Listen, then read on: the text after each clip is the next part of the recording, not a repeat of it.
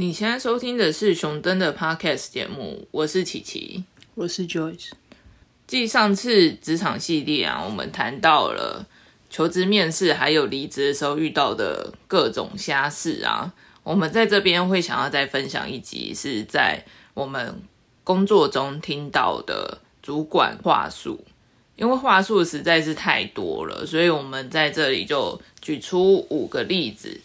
先讲主管说了什么，然后是员工听到这句话之后，他心里到底是怎么样想的。好，那我们让那个 Joyce 来当主管，然后我来当员工。OK，好，要来开始哦。啊，现在景气这么差，大家共体时间，好好干，公司不会亏待你的。什么共体时间？事情都是我们在做。等奖金发下来的时候，几乎都到主管的口袋里面呐。啊，有什么不懂的，任何问题都可以说，我们都可以一起讨论解决。你确定哦？那我之后遇到事情就提出来看看哦。哎，你怎么这个也不会，那个也不会，问题那么多？公司花钱是请你来解决问题，不是制造问题耶。啊靠背哦，是你叫我说有问题就提出来讨论啊，然后现在又怪我说我问问题，你不想要处理就说啊，前面还讲的那么好听，说可以帮忙解决。如果在我这个位置可以解决这个问题，我就自己来了好吗？大家对公司还是对我个人有任何想法都可以提出来讨论，这样问题才有机会解决嘛。不要像那个谁什么都不讲，然后自己心情不好就离职啊，事情还是没有解决啊。之前问你工作上的问题，就在那边唧唧歪歪，现在还叫我讲对你有什么想法，有什么不愉快的要讲出来，你最好是会接受啦。如果还想要在这边上班，这样讲还有办法活得下去吗？倒不如离职算了。我是信任你，才会对你要求比较高。像大家平常常说的嘛，能者多劳啊。我也是希望可以给你比较多可以带着走的经验，所以才会给你比较多的机会磨练啊。说的那么好听，讲白话一点就是叫我安静，多做一点事。你都不要求别人，整个团队就我一个人在努力，到底是有什么用啊？我看你最近加班加很凶哦。如果工作上应付不来，就要提出来啊，大家都会帮忙做啊。每次我都忙得要死，然后你们大家都装作没看到，是眼瞎吗？说好的帮忙嘞。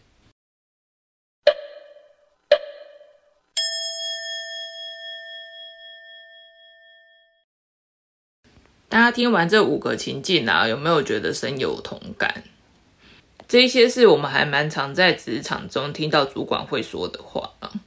所以刚才那些情境哪一些是就是有唤起你不好回忆的吗？我觉得是有两个比较能够回想起之前有自己遇到过的情境呢，因为一个就像是那个我们里面有讲到说，希望有什么样子的事情都提出来，然后不要。就没有讲，之后心情不好就离职了嘛。我上次遇到这样子的情况，就是公司有遇到离职潮，那个时候其实就还蛮多人离开公司的啊，所以公司还全面的把所有在职的人员都有加薪，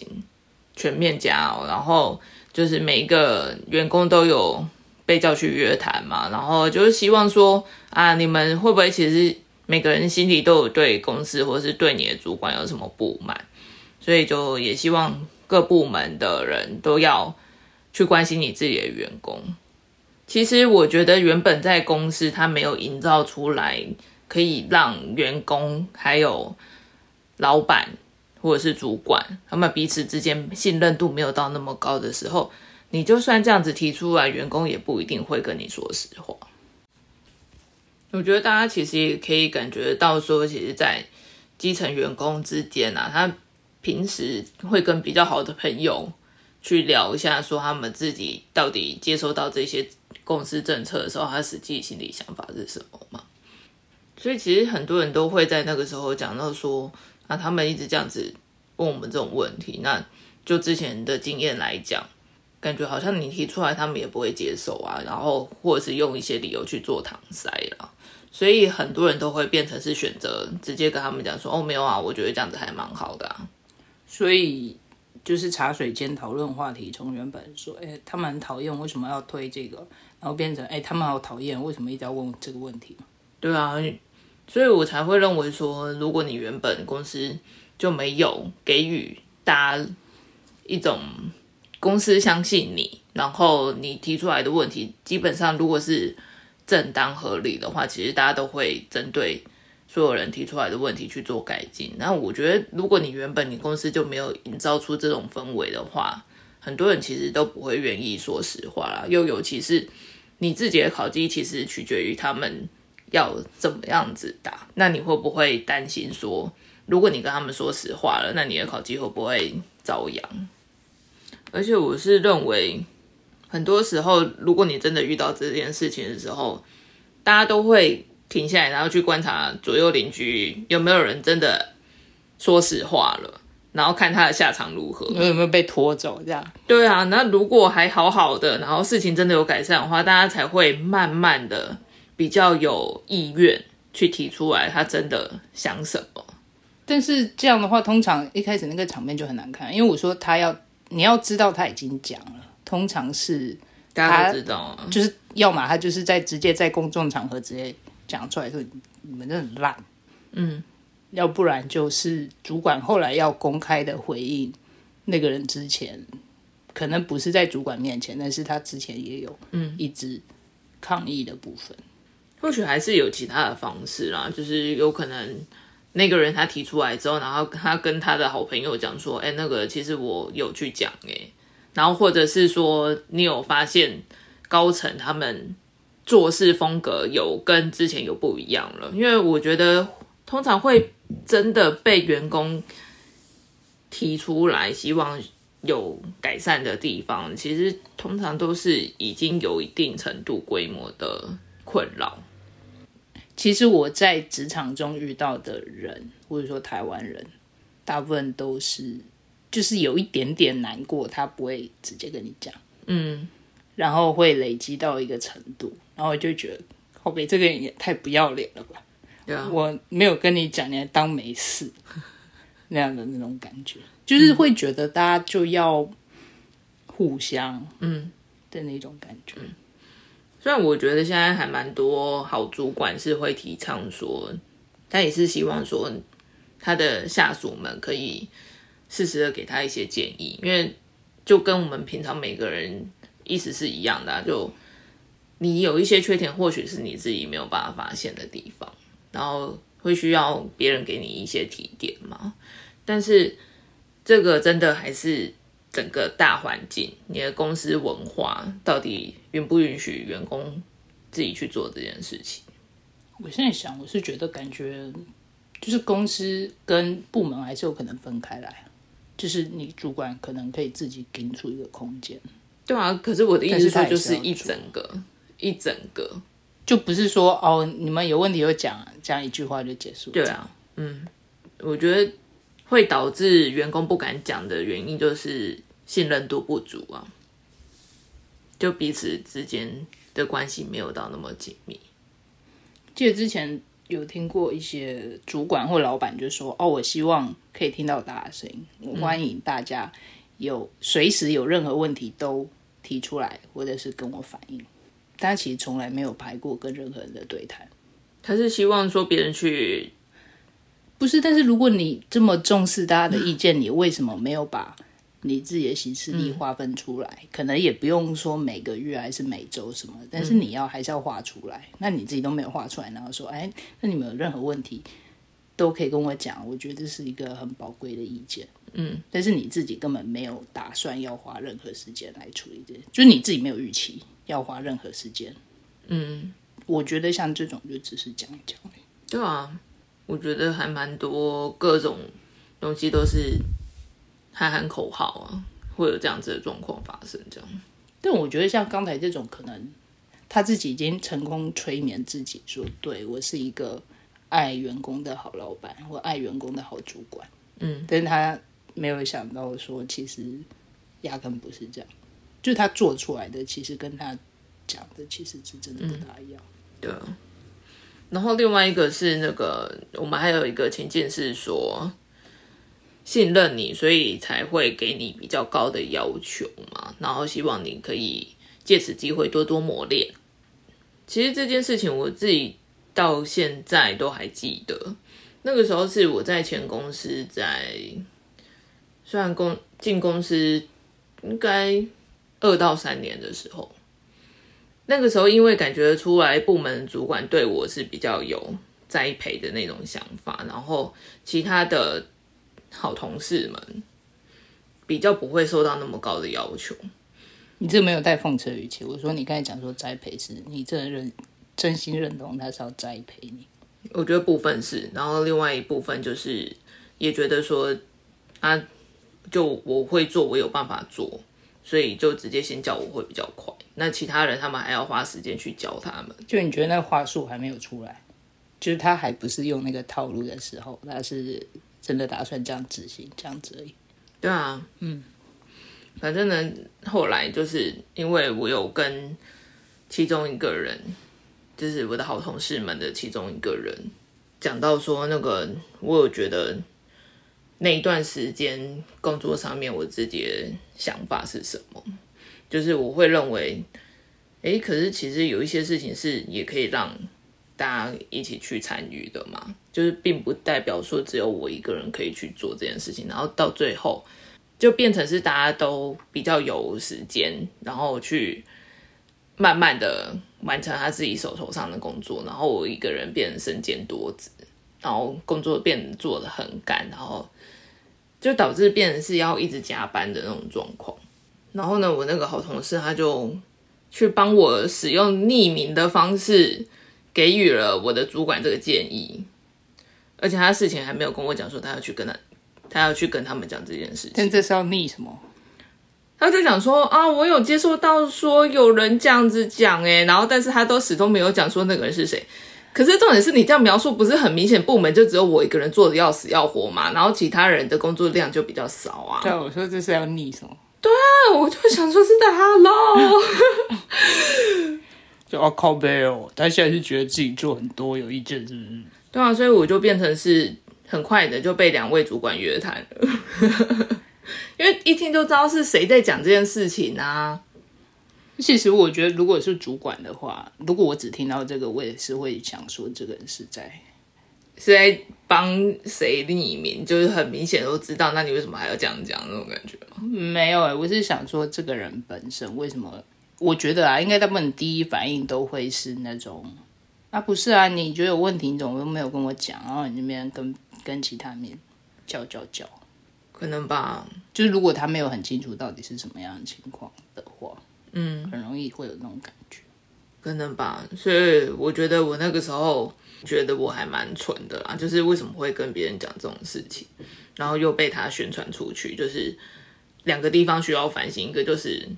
我不应该这样子随意的去跟别人讲自己工作上心境的事情，还有抱怨。然后另外一个就是我没有挑对人啊，就是在这种关键的时刻，你才知道谁才是可以信任的。对啊，尤其我当时真的也只是想要抱怨，也不希望说他以匿名的方式去帮我跟主管说，他是真的打算要帮忙吗？可能吧，可是我觉得不是用这种方式好吗？是不是？对啊，他就是直接把我讲什么东西，然后就是他没有原话讲了，但是他就是稍微委婉一点，然后但是就想说，我有听过有人这样跟我讲，那不是就很北齐吗？我觉得是你应该要讲，就是要用其他引导方式去说然后。那个，我觉得好像有一些东西，我们可以大家一起来努力，而不是说我接收到那个做要死要活的人说他怎么觉得他很累，请你自己先加班之后再来讲。对，我觉得有点心累。反正呢，那个时候我被约谈了，他们就是用一个简单的形容。方式跟我说，他们认为现在部门里面的状况，他们就说，因为其他人还在爬的阶段，你要叫他站起来走，然后再叫他们跑，那个是不可能的事情。你现在就已经在走在跑了，我们当然会给你比较高的期待啊，怎么可能会叫那些还在爬的人，然后就叫他们再跑？可是我当下的想法就是。所以呢，你们都不打算说要帮忙他开始学会站起来，然后再提高他的能力之后，未来可以到达跑的境界嘛？就是你至少你前面学步车要给他吧。他讲一定会讲啊，但是他会跟你讲说这要时间啊。哎，拜托，那个时候我都已经几年了，然后都那么长的时间了，他们还是一直任由那些小孩不会走路，就你说坐在地上哭闹吗？对啊，然后我一个人在前面跑，然后要拖了那么多婴儿，这样子 你不觉得很累吗？然后一群在那哭闹，真的。所以我觉得那个时候我不能理解啊，但你也是待下去了。对啊，就是至少我后来还是努力的继续拖了那些婴儿，然后我自己辅导他们要学会走路、学会跑，因为后来我也成为主管了，所以就是让他们。也要学会一些技能，然后有办法去承担整个部门的那个目标嘛，还有你必须要去工作的那些能力。所以你觉得那个时候你你的动力是什么？你是说当主管要做这些事情吗？对，就是你们算了，不要管你，拿一嘴自己拿。没有哎，我觉得这个是做主管的基本要做的事情，基本中的基本。对啊，但是你为什么会想要担任这个主管？就我不想要只当员工啊，我自己原本就是比较有野心的那种人，所以你是说这个 offer 丢出来，你觉得自己还是可以 handle，然后也是一个机会，所以你就继续做。对啊，所以我自己主要是有这两项比较能够勾起我不好的回忆。